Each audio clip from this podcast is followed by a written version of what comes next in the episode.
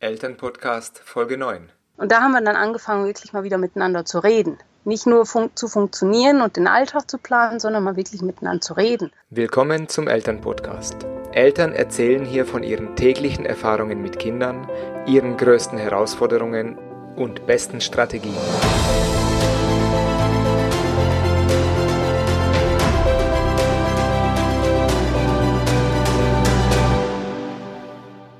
Das Interview, das ich mit Stefan und Heike geführt habe, war anders als alle bisherigen Interviews. Das hat sicher damit zu tun, dass die zwei seit neun Monaten mit ihren zwei Kindern im Wohnmobil unterwegs sind. Und dadurch ergeben sich natürlich ganz andere Herausforderungen im Familienleben und als Paar, als wenn man in einem Haus oder in einer Wohnung lebt. Was mich aber berührt hat, ist die Tatsache, dass die beiden lange, lange Zeit unsere Nachbarn waren und wir haben mitbekommen, wie sie ihr Haus verkauft haben, wie sie ihre Möbel teilweise verschenkt haben und als sie weggefahren sind. Doch erst heute im Interview habe ich erfahren dürfen, warum sie diesen Entschluss überhaupt gefasst haben. Und das hat mich, ja, ich kann es nicht anders sagen, es hat mich emotional sehr berührt. Meine Leitung geht heute nicht nach Österreich, nicht in die Schweiz und nicht nach Deutschland. Heute geht's über den Pazifik direkt ins sonnige Mexiko. Hallo Heike, hallo Stefan. Hallo. Hallo. Seid ihr da? Ja, ja, genau. Trotz Zeitverschiebung, also wir haben glaube ich sieben Stunden Unterschied. Das heißt, bei euch ist jetzt äh, Nachmittag, bei mir ist es halb elf Uhr abends. Alles schlecht bei mir zu Hause und ich hoffe, dass das WLAN stabil bleibt damit wir unser, genau. Inter damit wir unser Interview führen können. Ja, Stefan und Heike, mich würde mal als erstes interessieren, wer seid ihr, was macht ihr und wieso seid ihr eigentlich in Mexiko? Ja, also wir sind die, wir nennen uns die Traumlebenfamilie und ähm, die besteht im Wesentlichen aus zwei Kindern. Noam ist sechs Jahre alt, Jala ist zweieinhalb Jahre alt. Dann natürlich aus den Eltern, Heike ist 36, ich, Steffen, bin 38. Und wir haben noch einen Hund, den wir auch zur Familie zählen, die Emma. Ah. Die reist auch mit uns mit, genau. Mhm. Und wie kommt es, dass ihr in Mexiko seid? Ähm, also wir, wir, machen eigentlich nur eines, wir reisen, das ist die große Leidenschaft von uns. Ähm, ein großer Traum, den wir hier jetzt verwirklichen, auf den wir lange hingearbeitet haben. Und letztlich auch die Vision, dass wir sieben mal 24 Stunden mit unseren Kindern zusammen sein möchten, erleben möchten, wie sie wachsen und gemeinsam die Welten entdecken. Und so reisen wir jetzt zu fünft im Wohnmobil Jetzt seit neun Monaten sind wir unterwegs und äh, sind sicher noch einige Monate unterwegs. Wir haben in New York gestartet und unser Ziel ist mal irgendwann Argentinien zu erreichen. Mhm. Das ist sehr spannend und ich stelle mir das auch, äh, wenn man äh, Familie und Kinder hat und äh, neun Monate lang eigentlich auf recht engen Raum zusammen ist, äh, da gibt es doch sicher die eine oder andere Herausforderung. Wie war das? Wie ist es bei euch? Wie funktioniert das? Ja, also bei der Herausforderung ist es so, es gibt beispielsweise so Teambuilding-Modelle und ein Modell ist ja, dass man sagt, wenn ein Team neu zusammenkommt, dann gibt es so eine Norming-Phase, eine Storming und Performing. Also man, man findet sich zuerst, jeder glaubt, er hat die Rolle und kennt sich damit aus und lebt seine Rolle. Und dann gibt es irgendwann so die Reibungspunkte, man reibt sich aneinander, streitet. Und wenn man das irgendwann geklärt hat, dann ist man, ich sage jetzt mal, ein gut funktionierendes Team. Und wir sind eigentlich schon in der Vergangenheit immer wieder bei größeren Veränderungen, sei es beispielsweise als wir zusammengezogen sind als Paar oder wo wir das Haus gebaut haben oder als Noam geboren, geboren wurde. All die großen Veränderungen, dass wir als Paar oder als Familie eigentlich immer wieder durch diese verschiedenen Phasen gegangen. Und das ist jetzt so eine Phase auf der Weltreise, die auch für uns eine Herausforderung war. Wir sind gestartet, wir hatten das Gefühl, jeder weiß etwa, was zu tun ist. Äh, wir, ha wir haben alle die gleichen Vorstellungen, was natürlich nicht so ist. Und irgendwann auf der Reise in den ersten Monaten gab es auch immer wieder mal so ein bisschen Streit. Und ich glaube, das Extreme an unserem Lebensstil ist, dass wir halt zusammenleben auf irgendwie 16 Quadratmeter. Und da kannst du dem Streit gar nicht aus dem Weg gehen, sondern du, du klärst das, bevor du weiterreist. Und mhm. jetzt sind wir eigentlich in der, in der Performing-Phase, das heißt, das Team hat sich gebildet. Äh, es gibt mal immer wieder so kleine Reibungspunkte natürlich aufgrund verschiedener Situationen, aber das war sicher die Herausforderung, so die ersten Monate mal zu überstehen. Und es war witzig, als wir in Washington waren auf einem Campingplatz, da gab es eine Frau, eine ältere Dame, die haben wir getroffen und der, die hat gesagt, wenn ihr zwölf Monate als Paar mit euren Kindern durch die Welt reist, dann habt ihr euch wirklich gern, wenn ihr das einfach mal so einen Monat lang durchhält. und äh, ja, und ich glaube, das hat sie nicht ohne Grund gesagt. Und wir sind jetzt, wir fühlen uns zumindest über diesen Punkt, wo wir jetzt so die, die stürmische Phase hinter uns haben und jetzt das einfach genießen können. Mhm, mhm. Ich komme dann später nochmal auf den Punkt zurück, weil ich finde das sehr, sehr spannend mit dem Streit klären, bevor man weiterfährt. das finde ich wirklich eine, eine interessante Ansatz, einen interessanten Ansatz. Aber was mich noch interessieren würde, wie ist es überhaupt dazu gekommen, dass ihr euch entschlossen habt, wegzufahren? Ja, das äh, hat natürlich ein paar Geschichten auch hinter sich.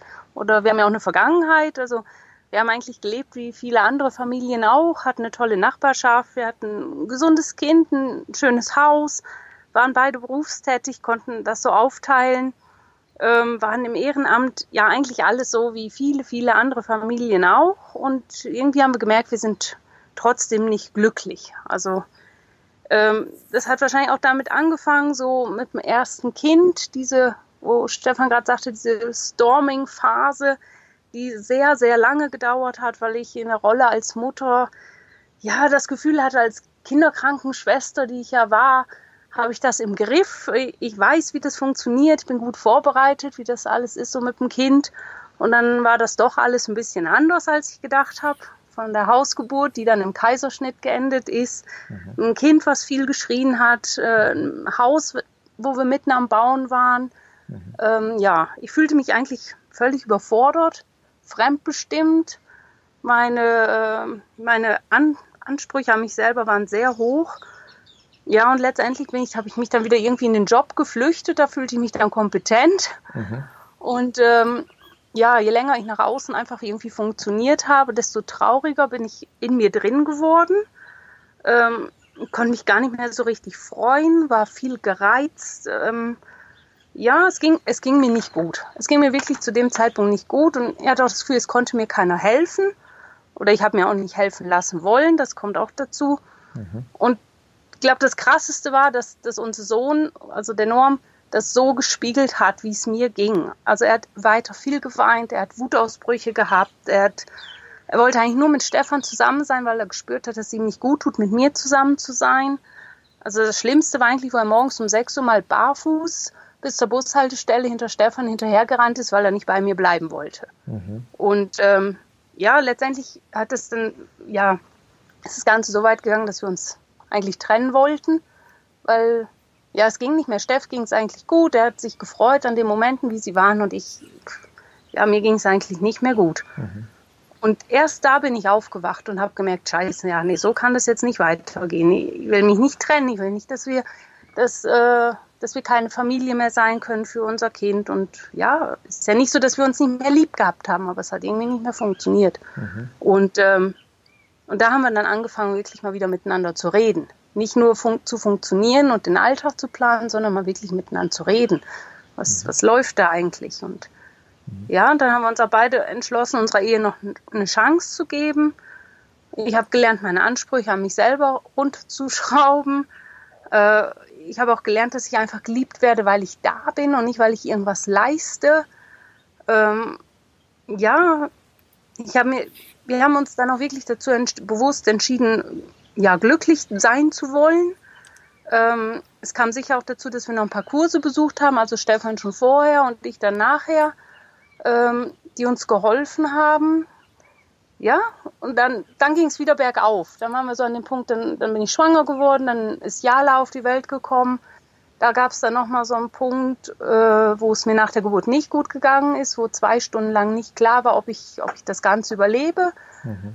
Äh, wo für uns beide so der Punkt nachher war, wir sind extrem dankbar, dass ich es überlebt habe, dass wir als Familie zusammen sein können und dürfen und auch, die, das Wissen darum, dass es jederzeit zu Ende sein kann, dass jederzeit jemand mal nicht mehr da sein kann. Also mhm. Ja, und dann kam es halt so dazu, diese Dankbarkeit und zu wissen, dass unser aller Leben begrenzt ist, dass wir nie wissen, wann es vorbei ist, war die Überlegung, ja, was wollen wir denn noch in unserem Leben? Jetzt haben wir das Haus, wir haben die Kinder, wir haben gute Jobs, karrieremäßig. War es das jetzt? Wollen wir das jetzt halten bis zur Rente? So. Ja, ja. Und dann ist die Entscheidung gekommen, nein, da gibt es noch mehr. Wir wollen raus aus dem, wir wollen, wir wollen nochmal wirklich die Zeit miteinander genießen, diese Vision, sieben mal 24 Stunden miteinander zu sein, wobei wir nicht wussten, wie wir darauf reagieren, aber der Wunsch war riesig. Die ist eben zusammen aufwachen, zusammen ins Bett gehen, kochen, essen miteinander, einfach miteinander spielen, reisen. Mhm. Ja, und dann okay. kam so die Entscheidung. Mhm. Was war eigentlich der entscheidende Impuls für dich? Also, so wie du erzählt hast, das ist wirklich eine sehr, sehr berührende Geschichte. Das geht so langsam bergab, bergab, bergab und irgendwann mal kommt so die Talsohle und, und äh, mhm. dann wie als ob du und äh, zusammen mit Stefan, ob ihr die Kraft von der Talfahrt mitgenommen hättet, wieder äh, raufzufahren. Aber was war, was war, was hat euch geholfen aus dem Tal oder was war der Impuls? Ja, aus dem Tal raus hat sicher geholfen. Steff hatte vorher schon äh, Kurse in NLP gemacht, ähm, die auch erst zur Verstärkung der Krise geführt haben, weil Steff ist immer gelassener geworden und ich immer gereizter. Aber im Nachhinein muss man sagen, wir haben dann viele Techniken davon gemacht, die er da gelernt hat. Ich habe nachher auch die Kurse besucht und habe gemerkt, okay, wir, jeder für uns ist 100 Prozent für sein Leben, für sein Glück verantwortlich. Wir haben hier so eine schöne Karte im Wohnmobil. Äh, glücklich sein ist eine Entscheidung ähm, ja, irgendwann haben wir uns dann wirklich entschieden und haben diesen Schwung auch mitgenommen und ja, wir waren am Skilift und äh, haben uns überlegt, was wollen wir machen. Wir sind immer schon gern reisen gewesen. Wir kennen viele, die Weltreisen gemacht haben, meist vor den Kindern. Und irgendwann haben wir gesagt, ja, wollen wir nur vier Wochen im Jahr reisen gehen oder machen wir einfach mal was ganz Neues, was ganz anderes, was, was Verrücktes, was keiner verstehen kann um uns herum aber doch mit einem tiefen Vertrauen, dass wir wussten, das schaffen wir und das wollen wir und da können wir alle Energie reingeben. Ja, das, das war irgendwie der Punkt. Im Skilift haben wir beschlossen, mhm. wir machen das. Mhm. Ja, und dann, das war irgendwie kurz vor Silvester damals und im März war unser Auto schon verkauft und im Sommer das Haus und ein Jahr später drauf sind wir gegangen. Also ist dann rasant schnell gegangen, das mhm. Ganze. Das stimmt. Ich denke mal von der Idee, mal eine Weltreise zu machen oder mal einfach mal eine Auszeit zu nehmen, bis hin zum Umsetzen, es sind, glaube ich, noch zwei, drei Schritte mehr, die es dazu braucht, wo, wo ich denke mal viele Menschen oder viele, viele Familien oder auch Einzelpersonen äh, auch Mühe haben damit, diese Schritte zu gehen, weil sie auch was loslassen müssen. Ihr habt ja alles, ja. ihr habt ja alles aufgegeben, was ihr hattet. Genau, ja. Also wir haben das Haus verkauft die Jobs gekündigt. Ähm, wir haben den ganzen Haushalt letztlich verschenkt oder ein paar wenige Sachen noch auf irgendwie eBay verkauft. Ähm, ja, wir sind eigentlich materiell haben wir nur noch das, was materiell haben wir unser Wohnmobil und was da drin ist. Mhm. Kleider, mhm. zwei, drei Computer und das war's dann. Mhm. Und äh, das Spannende war eigentlich, dass mit dem Loslassen von all diesen Dingen haben wir gespürt, dass es uns gut tut, wirklich, all diese Dinge loszulassen. Ähm, wir haben bei all diesen, wir haben die Möbel einer Familie verschenkt, die Kinder hat und ähm, die haben sich so darüber gefreut, dass wir denen noch den Fernsehen verschenkten. Also das, da gab es so viele schöne Momente und unsere Kinder haben das natürlich miterlebt und die haben dann das natürlich auch irgendwann übernommen. Also Noam, der hat sein ganzes Spielzeug seinen Kindergartenkollegen und seinen Nachbarn und seinem Cousin verschenkt. Und, das alleine war schon ein, ein Prozess, der, wenn er dann mal angestoßen ist, wenn du mal beginnst, zu Hause konsequent auszumessen, dann kommt irgendwie so ein Drive rein. Und natürlich haben wir nicht zuerst das Haus verkauft, das wollten wir eigentlich gar nicht, äh, sondern wir wollten eigentlich das Haus vermieten. Aber irgendwann mit all diesen kleinen Dingen, du, du beginnst so, das sind kleine Schritte, du machst ganz kleine Schritte und irgendwann, ja, verschenkst du deinen Fernseher und merkst, dass du froh bist, dass er jetzt weg ist. Was ich mir auch noch vorstelle, so als jemand, der das noch nicht gemacht hat in, in diesem Ausmaß, äh, dass du irgendwann mal anfängst, Dinge wegzugeben und dann äh, irgendwann mal gibst du Dinge ab, wo du weißt, wenn ich das jetzt mache, das ist wie endgültig. Also da gibt es keinen, äh, das ist der Evan Breakpoint, oder? Wenn man, wenn man so schön sagt, oder? Wo es nicht kein Zurück mehr gibt. Ja, das war sicher mit dem Haus so. Mhm. Also wir, wir haben ja das Haus verkauft, abgegeben und dann noch eine Woche in unserem Wohnmobil bei unseren lieben anderen Nachbarn äh, stehen dürfen, mhm. mit dem Blick auf unser Haus, wo wir kein Schlüsselnetz hatten. okay. Und zu merken, es tut gut, wir sind nicht mehr verantwortlich dafür. Egal, was jetzt passiert, es kann uns egal sein, weil es ist nicht mehr unser Haus. Und wir mhm. haben unser Auto und jetzt haben wir halt sehr viel Sorge. Also passen wir gut auf unser Auto auf, weil das ist ja unser Haus. Mhm. Und auf der Reise jetzt seit den acht, neun Monaten, wo wir jetzt unterwegs sind, ähm, sind wir froh, haben wir das Haus verkauft, weil es ist wie kein Ballast mehr. Wir können frei sein. Wir können uns entscheiden, wenn, wenn die Reise nicht mehr so läuft, dann können wir zurückgehen jederzeit. Wir können ja wieder arbeiten und dann können wir uns aber auch was suchen, wo, ja, wo es dann die Arbeit gibt, die wir machen wollen. Mhm.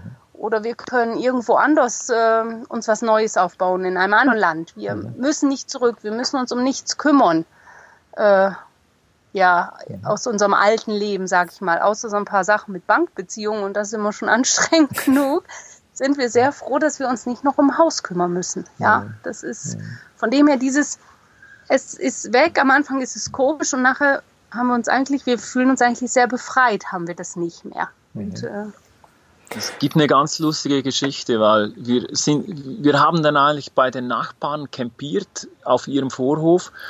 Und ich war mit den Kindern draußen am Fußball spielen, Heike war im Wohnmobil hat noch den Abwasch gemacht und ich komme rein ins Wohnmobil und Heike sitzt auf dem Sofa und liest ein Buch und schaut mich an und hat gesagt, hey, Abwasch ist gemacht, äh, ich habe das Wohnmobil noch etwas geputzt, es gibt nichts mehr zu tun.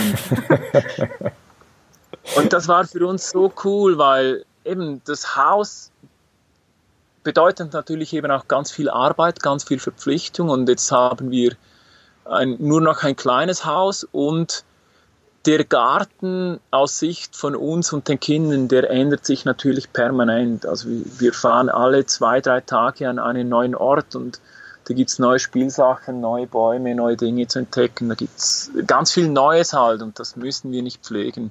Mhm. Schön. Wie, wie, wie reagieren die Kinder drauf? Also es gibt einige, ich sage es mal, Erkenntnisse in Bezug auf Kindern auf Weltreise eine Befürchtung, die wir hatten, war, dass wenn wir so lange, so intensiv zusammen sind, die Kinder irgendwann sagen, hey Papa, jetzt habe ich mal die Schnauze voll von dir, ähm, lass mich in Ruhe. Und wir merken, es, das Gegenteil ist der Fall. Also die Kinder, die krabbeln schon morgens früh zu uns unter die Decke und kuscheln mit uns und an jedem Essen, Mittagessen, Nachtessen wollen die Kinder auf unseren Knien sitzen und die suchen die Nähe und es scheint, dass dieses Bedürfnis nach Nähe und Geborgenheit, ähm, ja, also das ist irgendwie, das ist mehr denn je. Das ist, das ist mal eine Erkenntnis daraus. Die zweite Befürchtung war eigentlich, dass wie gehen wir um mit so wenig Platz? Und hier ist wirklich das, dass wir gemerkt haben, ja, dass wir ganz viel draußen in der Natur sind und die Kinder, die springen am Morgen hier aus dem Wohnmobil und dann, dann paddeln die da im Pazifik rum, schnorcheln, die surfen, die spielen draußen im Wald, die sind, die, die sind den ganzen Tag beschäftigt und irgendwann am Abend kriechen sie da wieder ins Wohnmobil und gehen ins Bett. Also das, das, der enge Platz war eigentlich für uns bis anhin auch nie wirklich irgendwie ja, etwas, das uns, das uns gestört hat oder das ein Stressfaktor war. Ja. Eine andere Befürchtung von uns war, dass irgendwie vielleicht die Kinder durch all diese Erlebnisse, durch all diese Eindrücke, weil, also eben das, das, es ändert sich ja alles. Das Essen ändert sich, die Sprache ist vom Englischen wieder aufs Spanische. Ähm, die ganze Umgebung ändert sich. Ähm, da gibt es so viele Eindrücke, die auf die Kinder und auf uns kommen und wir merken, ja, dass das zwar müde macht, also jeden Abend gehen wir echt müde ins Bett, wir schlafen jeden Tag acht bis zehn Stunden alle miteinander mhm. ähm, und das tut uns auch gut und das brauchen wir auch und wir verarbeiten das eigentlich sehr gut. Die Kinder machen super mit und wir haben schon so viele Sachen mit den Kindern gemacht. Wir waren letzten Monat auf der Baja California, da war es jeden Tag, also selbst nachts hatten wir 32 bis 34 Grad im Wohnmobil drin zum Schlafen. Und unsere Kinder, die, die stört das scheinbar überhaupt nicht. Wenn wir, wir waren reiten jetzt vor, vor einer Woche, die Kinder sind da zwei Stunden lang auf dem Pferd am Strand entlang und, und durch den Dschungel geritten äh, Heike und ich sind dann irgendwie breitbeinig vom Pferd gestiegen, weil uns alles wehtat. Und die Kinder, die sind da wieder losgelaufen und fanden das cool. Und mhm. auch ganz viele andere Dinge, eben das Noah mit dem Meer, mit Surfen und so weiter. Also all die Veränderungen, all die Eindrücke, die Kinder können das irgendwie super verarbeiten. Mhm. Das ist besser, besser als die Erwachsenen. Ja, ja. Genau, genau. genau. Wir sind manchmal müde oder oder brauchen wir mehr Ruhepausen, als die Kinder brauchen? Mhm. Also, ja. Genau. Diese Podcast-Reihe, die ich hier mache, die heißt ja, was ist das Unerwartete, das ein Kind mit sich bringt? Und ich, äh, eure Geschichte ist so ein bisschen anders wie, wie die anderen Geschichten hier in dieser Podcast-Reihe, weil ihr eben unterwegs seid oder euch entschlossen habt, unterwegs zu sein. Und mich würde trotzdem interessieren, was war für euch so die größte Herausforderung in Bezug auf die Kinder? Also in der Reise jetzt oder allgemein Kinder zu haben? Vielleicht auch äh, vor der Reise noch. Ja, also vor, vor, der Reise ist sicher eben diese, was, was wir schon ein paar Mal gesagt haben, diese Storming-Phase, diese Neuorientierung, die zu meistern. Also mhm. das, äh, wie ich auch gesagt habe, mit den Erwartungen an, mhm. an mich selber oder als, an uns als Eltern, das war, glaube ich, das Aller, Allerschwierigste. Also das hat ja auch zu dieser Und, äh, Krise geführt, die du beschrieben hast vorhin. Genau, genau. Also das ist, das glaube ich, das, ja, das weiß, ich würde einfach sagen, man kann nicht vorher wissen, wie man darauf reagiert. Und ähm, ja, jeder reagiert auch anders drauf. Mhm. Ich habe halt ja recht Schwierigkeiten damit gehabt, aber jetzt äh, ist wieder gut. Und was wir gemerkt haben, ist, dass so Trigger für Spannung sowohl früher, wo wir zu Hause waren, wie auch jetzt auf Reisen sehr ähnlich sind. Also wenn ich Hunger habe, dann ist schon mal nicht mehr gut. Oder wenn ich müde bin oder jemand von uns müde ist, wir unter Zeitdruck sind, die eigenen Erwartungen, wie irgendwas sein soll, ähm, nicht erfüllt werden, dann führt das zu Spannung. Und das war vorher schon so und das ist auf der Reise auch so. Und ähm, ja, wir haben auch gelernt, damit umzugehen. Also wenn, wenn, wenn ich jetzt Hunger habe und die Kinder haben auch Bedürfnisse, ist klar, dann gucke ich halt, dass ich eben schnell irgendwie ein Brötchen mir dahinter äh, schmeiße, dass ich wieder selber ein bisschen runterkomme und dann den Bedürfnissen der Kinder nachgehe. Weil das war das, wir hatten immer das Gefühl, zuerst kommen die Bedürfnisse der Kinder und dann unsere. Und das hat dann dazu geführt, dass es nachher allen nicht mehr gut ging, letztendlich. Mhm, mhm, mhm. Da erstmal gucken, dass wir ja, eine gewisse Ruhe haben und es uns als Erwachsene relativ gut geht. Und dann können wir auch für die Kinder da sein. Alles andere hat sich halt in den letzten Jahren gezeigt, dass das auf Dauer nicht so gut kommt. Mhm, okay. Ihr habt vorhin erwähnt, ihr seid da seit ein paar Monaten unterwegs auf einem Raum von etwas mehr als 16 Quadratmetern. Ja. Und äh, das löst vielleicht bei vielen Menschen die Vorstellung aus, um Gottes Willen, wie soll das funktionieren, wenn man eben äh, Reibereien hat, wenn man Streit hat, wenn man äh, eben vielleicht auch seine Ruhe haben will. Äh, das äh, sind, ist eine ganz neue Situation. Und ihr habt es vorhin äh, erwähnt mit dem Streit klären. Mhm. Wie macht ihr das? Wenn ihr Streit habt. Ja. Meist läuft das erstmal so ab wie vorher. Man redet nicht mehr richtig miteinander, man keift sich an. Dann äh, gebe ich gern Stefan die Schuld und, und fühle mich dann schuldig. Wie, ja, es sind so dieselben Muster, wie wir eigentlich vorher hatten. Nur irgendwann merken wir auch natürlich, die Kinder kriegen das mit. Ich meine, wir können je nachdem, wo wir sind, also der letzte größere Streit war, glaube ich, mal in in Texas, draußen hat es geregnet, wir waren auf dem Parkplatz und da kann man nicht weg. Also das heißt, wir müssen zwangsläufig, wenn wir streiten, auch manchmal vor den Kindern streiten. Mhm. Und äh, ja, und da auch zu sehen, okay, das betrifft die Kinder, die möchten natürlich nicht, dass wir streiten, ihnen zu erklären, okay, wir haben jetzt Meinungsverschiedenheiten. Mama ist jetzt deswegen sauer und Papa findet das nicht gut, das wie zu erklären und nachher uns ja auch zu fragen, ja, was ist denn unsere Absicht dahinter oder unsere Ängste vor allen Dingen, warum haben wir jetzt so reagiert? Ja, wir, wir diskutieren es dann häufig auf einer bisschen anderen Ebene aus, nachdem die Emotionen raus waren. Die kommen trotzdem. Und die Verletzungen, manchmal, die sind trotzdem da. Also es gibt auch den Punkt, bevor wir auf die Ebene können, dass wir darüber reden können, wie es uns geht, haben wir uns natürlich meist vorher doch auch verletzt. Also es ist im Streit drin gewesen. Nur eben die Kinder warten auch darauf, dass wir uns wieder vertragen. Und das heißt für uns auch die Herausforderung, ja, wir, wir müssen und wollen uns jetzt auch wieder vertragen, damit es weitergehen kann, weil einfach weiterfahren und man redet nicht mehr miteinander, ist dann schwierig, weil äh, ja, wir sollten uns auch einig werden, wo wir als nächstes hinfahren wollen oder schlafen wollen oder was wir essen wollen und ob wir essen wollen und so die ganz banalen Themen müssen ja geklärt werden und da kann man nicht einfach nicht mehr miteinander reden. Das äh, nicht. Okay. Was mich noch interessieren würde, äh, was auch oft ein Thema ist bei Eltern, wenn man verschiedene Ansichten hat in Erziehungsfragen. Und ich kann mir vorstellen, auf der Reise, da ist es auch nochmal, äh, wie soll ich sagen, so ein bisschen äh, wie ein Turbolader, den man dann hat, weil man durch die engen äh, räumlichen Verhältnisse doch vielleicht an Situationen kommt, wo man im normalen Alltagsleben in der Wohnung, wenn man arbeiten geht, gar nicht hinkommt. Wie macht ihr das, wenn, wenn, wenn ihr merkt, oh, der Stefan macht jetzt etwas, wo ich so nicht machen würde? Oder andersrum? Ja, also ich würde sagen, die Struktur des Streitens, ich nenne es mal so, mhm. wie ein Streit abläuft, vorher bei uns zu Hause versus jetzt hier im Wohnmobil, ist so, dass zu Hause gab es eigentlich ganz viele Dinge, wo man eben im Streit mal aus dem Weg gehen konnte. Man muss ja zur Arbeit gehen oder jetzt ist das oder also es gab ganz viele Termine, die zwar geholfen haben, dass man emotional wieder etwas abgelenkt ist und runterkommt. Auf der anderen Seite war es auch sehr oft so, dass wir dann den, eigentlich das, den Streitpunkt nie oder viel zu spät wieder aufgenommen und, und, wirklich diskutiert haben. Und das geht jetzt nicht mehr, oder?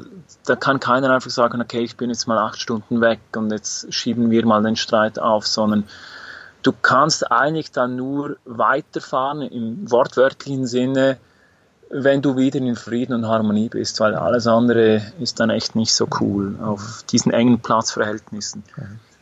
Also man ist praktisch und, gezwungen, das zu klären. Genau, man ist gezwungen, das zu klären und wir haben auch gelernt, dass wir sehr schnell versuchen, ich sage es mal, von der emotionalen Ebene wegzukommen auf, ich sage es mal, auf eine unterliegende, auf auf so wie die tiefen Strukturen und sagen, okay, was war jetzt Trigger, weshalb rege ich mich auf, was war meine Absicht und so weiter und so fort und wirklich versuchen auf dieser, ich nenne es mal Meta-Ebene, das irgendwie versuchen zu klären und sich gegenseitig auch zuzuhören. Ich glaube, das haben wir jetzt auch gelernt. Also das, ja, also da bleibt gar nicht viel anderes übrig. Die Kinder, die machen ziemlich Druck, weil die wollen die Eltern im Frieden haben. okay. Und äh, ja, stehen da und sagen, Papa, Mama klärt das. So. Wir warten, wir würden gerne weiterfahren und jetzt macht ihr da einen auf Krawall. Jetzt äh, nehmt euch bitte etwas zusammen und klärt das miteinander. Ja? Ja, und ich glaube, das, das tut uns als Paar ganz gut, dass man eben, ich sage jetzt mal, auch verstreitet, weil es vor den Kindern ist. Ähm, und die Kinder das auch mitkriegen, dass man halt, wenn man Meinungsverschiedenheiten hat, sehr schnell sich an den Tisch setzt und das klärt und nachher ja, in Frieden weiterfährt. Und was wir auch machen ist, wir diskutieren, weil wir sitzen dann beide im Auto und fahren weiter. Mhm. Und vor zwei, drei Stunden hatten wir noch diesen Streit. Und jetzt sitzt du da nebeneinander und beide schauen aus der Frontscheibe auf die Straße. Das ist recht cool, weil jetzt können beide miteinander die Dinge klären. Ganz, ja, ganz sachlich, was ist in uns vorgegangen und wir fahren ich sage jetzt mal, relaxed Auto und können das einfach so noch längere Zeit aufklären, bis es dann wirklich für uns emotional auch abgeschlossen ist. Also vielleicht der Tipp, wenn ihr Streit habt, setzt euch ins Auto und fahrt damit rum. ja, das ist, das ist mal was Neues. Also das finde ich jetzt mal wirklich genau. ein, ein, guter, guter Hinweis, mal was anderes ausprobieren. Ja, und ja. wegen den Kindern noch, also wir sind uns nicht mehr so uneinig, was die Erziehungssachen angeht, wie früher. Mhm. Weil ich glaube, früher war es einfach noch, ich war viel mehr zu Hause als Stefan und ähm, mir ging es ja emotional auch eine Zeit nicht so gut, da ist das viel mehr aufgefallen. Aber jetzt, also auf der Reise hatten wir eigentlich quasi noch nie groß Streitereien wegen Erziehungsthemen. Wir sind uns recht einig. Es sind eh immer ziemlich ähnliche Themen, die kann man schnell mal abhaken. So, ähm, ja, es geht meist um Fernseh gucken oder äh, was essen oder so Sachen. Und äh, ja, wir haben das nicht mehr so viel. Und sonst ist auch so, auch wenn wir auf engem Raum sind, wenn einer in Interaktion ist mit den Kindern, dann macht er das fertig und der andere mischt sich einfach nicht ein. Und dann können wir es nachher untereinander besprechen, ob der andere es anders gemacht hätte oder was derjenige damit bezwecken wollte. Aber eigentlich, ja, wenn Stefan dran ist mit den Kindern, halte ich meinen Mund und umgekehrt genauso. Dann, äh, mhm. ja. Und das war so praktisch, das war praktisch früher durch die klassische Rollenaufteilung fast nicht möglich. Ja. So wie ja, ich das, das jetzt so raushöre. Ja, also. Mhm. Okay. Es war, war anders. Ja. Was sollten eurer Meinung nach Eltern unbedingt wissen, wenn es darum geht, Kinder zu bekommen? Ähm, also, was wir für uns festgestellt haben, ist, dass ähm, wichtig ist zu wissen, dass es nicht die Aufgabe ist, der Kinder die Eltern glücklich zu machen. Also, ein Kind, ich weiß nicht, ich meine, für manche ist es die Glückseligkeit, nur wenn wir als Eltern nicht in uns schon glücklich und ausgeglichen sind, dann ist es unsere Aufgabe, uns glücklich zu machen und nicht die der Kinder. Ich glaube, wenn wir das, ja, wenn wir das so verstanden haben, dann macht es schon vieles einfacher, dass wir selber erstmal dafür verantwortlich sind, dass es uns gut geht und nicht die Kinder das für uns übernehmen müssen. Das finde ähm, find ich einen interessanten Ansatz, ja.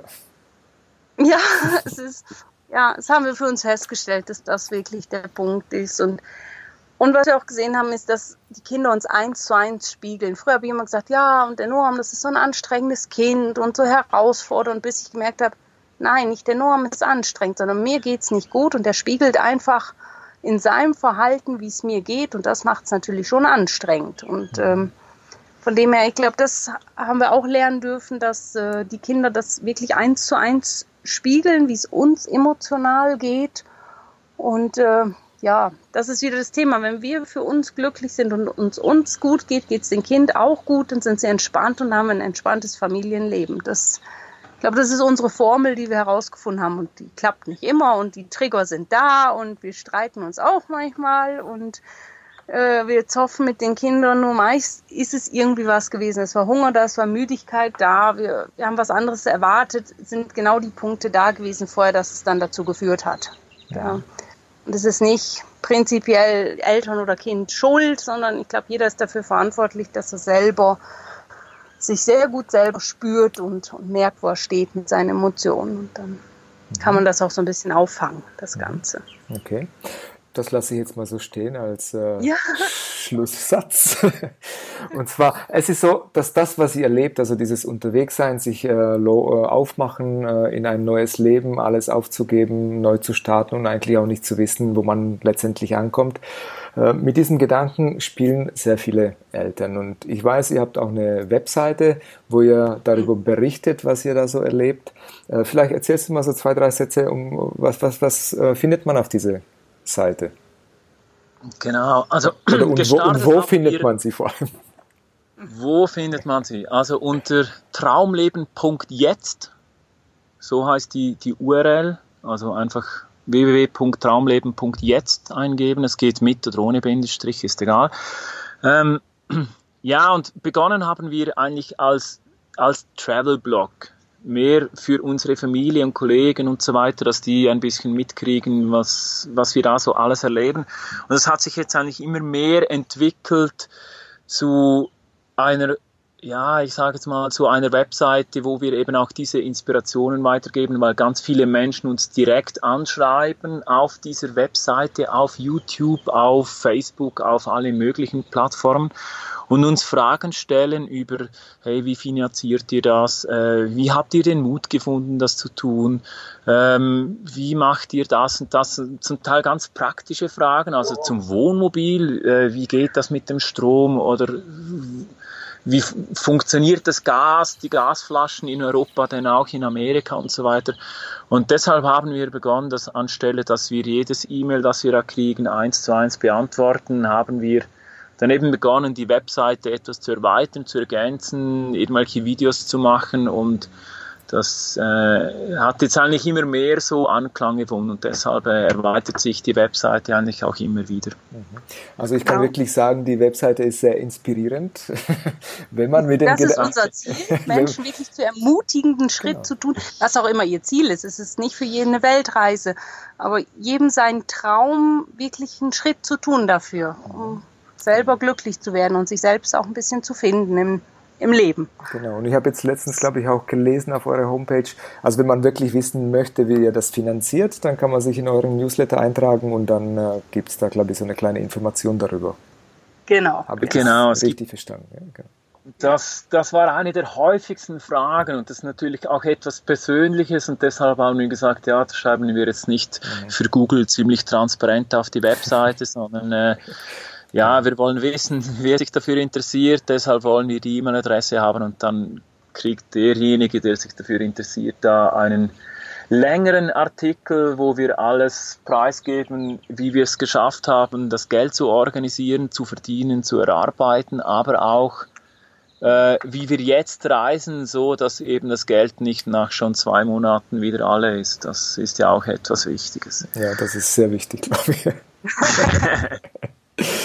Ja, Stefan und Eike, in Anbetracht der Zeit, wir haben jetzt 35 Minuten äh, miteinander geredet. Ich möchte mich bei euch bedanken für eure Zeit und auch, dass die WLAN-Verbindung gehalten hat von Mexiko genau. bis äh, in die Schweiz. Es war mega spannend. Also ich könnte noch eine Weile mit euch reden. Vielleicht machen wir noch mal irgendwann mal ein zweites Interview im halben Jahr. Mal gucken, wo ihr dann seid und wie es euch ja, geht. Genau. genau. ja. Und ich werde äh, wie immer alle Sachen von euch äh, verlinken unter dem äh, Podcast, so dass äh, man euch findet und auch ähm, eure Website und eben auch die Frage der Frage nachgehen kann, wie finanziert man eine Weltreise als Familie? Ja, genau. Ja. Okay, ich danke euch. Ja, danke dir. Tschüss. Oh, danke dir. Tschüss. Ciao, Stefan. Das war's schon wieder mit dem Interview bei Eltern Podcast. Alle Notizen zu dieser Episode findest du wie immer in den Show Notes. Und diese findest du unter www.elternpodcast.de. Und dann einfach in der Suche die Folgennummer eingeben oder den Namen unseres Interviewgastes. Wenn du selber Lust hast, mit mir ein Interview zu führen und anderen Eltern dadurch einen kleinen Einblick in deine alltäglichen Herausforderungen deines Familienlebens zu geben, dann melde dich einfach bei mir. Am besten machst du das über das Kontaktformular hier bei uns auf der Seite oder du findest die E-Mail-Adresse auch im Impressum. Wenn du uns dabei unterstützen möchtest, diesen Podcast so vielen Eltern wie möglich zugänglich zu machen, würde uns das natürlich riesig freuen. Am einfachsten kannst du das tun, indem du den Podcast abonnierst, uns bei iTunes ein Feedback hinterlässt oder indem du es ganz einfach weitererzählst, dass es diesen Podcast gibt. Wir freuen uns über jegliche Art von Feedback. Ja, und dann bleibt mir nichts anderes zu sagen als bis zum nächsten Interview. Dein Peter Michalik.